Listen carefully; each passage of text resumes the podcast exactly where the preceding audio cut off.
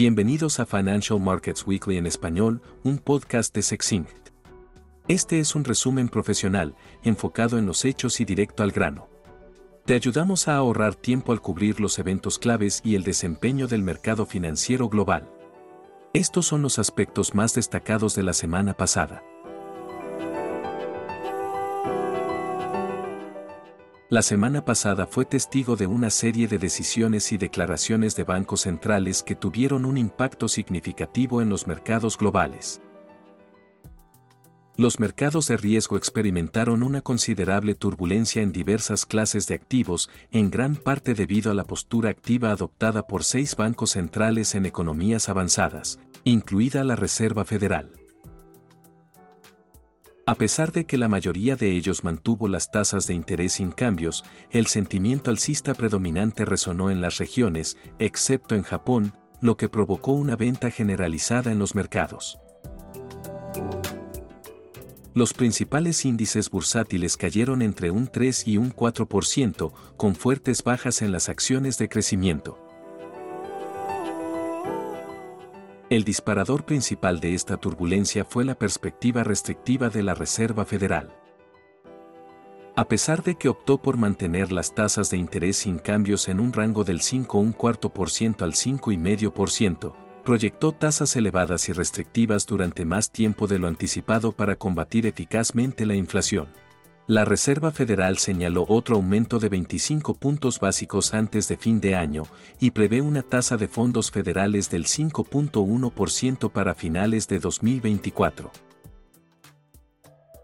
El Banco Central ve que la inflación caerá a su objetivo del 2% en 2026, más tarde de lo que esperaban los mercados. Repasemos brevemente el resto de las reuniones. El Banco de Inglaterra sorprendió al mantener su tasa base en el 5,1%, en contra de las expectativas del mercado de otro aumento. Fue la primera reunión en la que el Banco de Inglaterra no subió las tasas desde finales de 2021. Los mercados de futuros están cotizando un 50% de probabilidad de un aumento de 25 puntos básicos antes de fin de año. El Banco de Japón mantuvo su tasa de interés ultra baja sin cambios en menos 0.1%, como se esperaba, y mantuvo una guía bajista, señalando que no tiene planes inmediatos de retirar su masivo estímulo monetario. También dejó su objetivo de rendimiento de los bonos del gobierno japonés a 10 años en 0% y su objetivo de inflación en el 2%. El Banco Nacional Suizo sorprendió a los analistas al dejar las tasas estables por primera vez desde marzo de 2022 en el 1,75%, pero no descartó la necesidad de medidas de ajuste adicionales. Finalmente, los bancos centrales de Suecia y Noruega aumentaron sus tasas de referencia en 25 puntos básicos hasta el 4% y el 4,1%, respectivamente, como se esperaba. El Banco de Noruega señaló otro aumento de tasas en diciembre y proyectó que se mantendrán en el 4,5% durante todo 2024. La inflación núcleo en Noruega se sitúa en el 6.3%. Estas actualizaciones impulsaron la caída de los precios de los bonos y el aumento de los rendimientos. Los rendimientos de los bonos del Tesoro de Estados Unidos alcanzaron un máximo de 16 años. El tramo corto de la curva de rendimiento, más sensible a las políticas de los bancos centrales, experimentó un ligero aumento.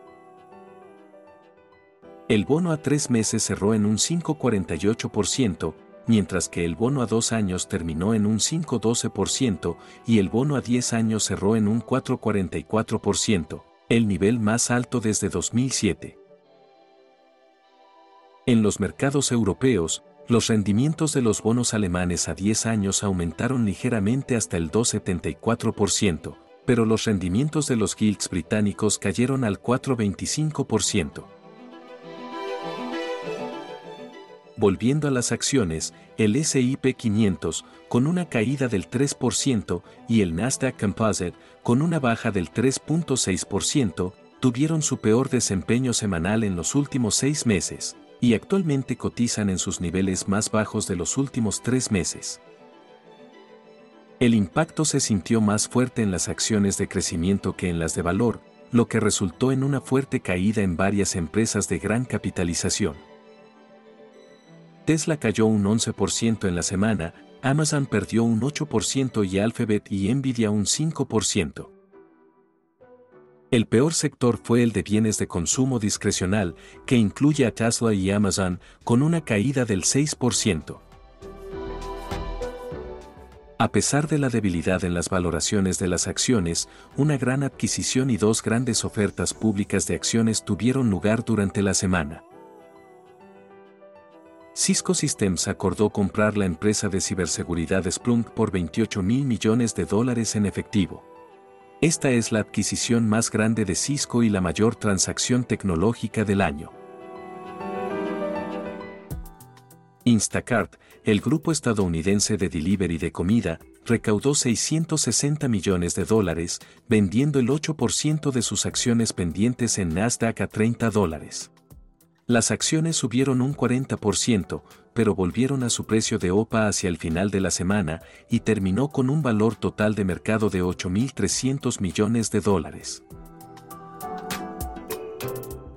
Además, la empresa de soluciones de marketing inteligente Clavillo recaudó 576 millones de dólares en la Bolsa de Nueva York y también se valoró a 30 dólares. Subió un 10% a una capitalización de mercado de 8.400 millones. En los mercados de materias primas, el petróleo crudo cayó ligeramente la semana pasada después de varias semanas de ganancias que alcanzaron el récord del año.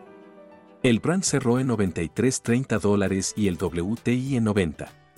La noticia principal fue la decisión de Rusia de implementar una prohibición de exportación de gasolina y diésel sin fecha de finalización. Rusia está siguiendo a Arabia Saudita en reducir los recortes voluntarios de producción de crudo, pero los precios altos están perjudicando a los consumidores locales y esta medida ayuda a Moscú a satisfacer a ambos. Para concluir el episodio de hoy, los mercados de criptomonedas se mantuvieron estables sin grandes titulares que impactaran en el sector.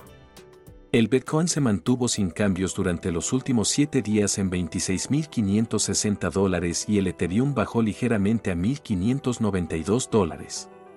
El único movimiento destacado en un mercado por lo demás estable fue el de Chainlink, que ganó un 16% a medida que continúa implementando con éxito sus protocolos Web 3. Eso es todo por esta semana. Por favor, suscríbase al canal y ayúdenos a promocionarlo. Visite sexinc.info para obtener más información sobre nuestro servicio de suscripción. Que tenga una buena semana.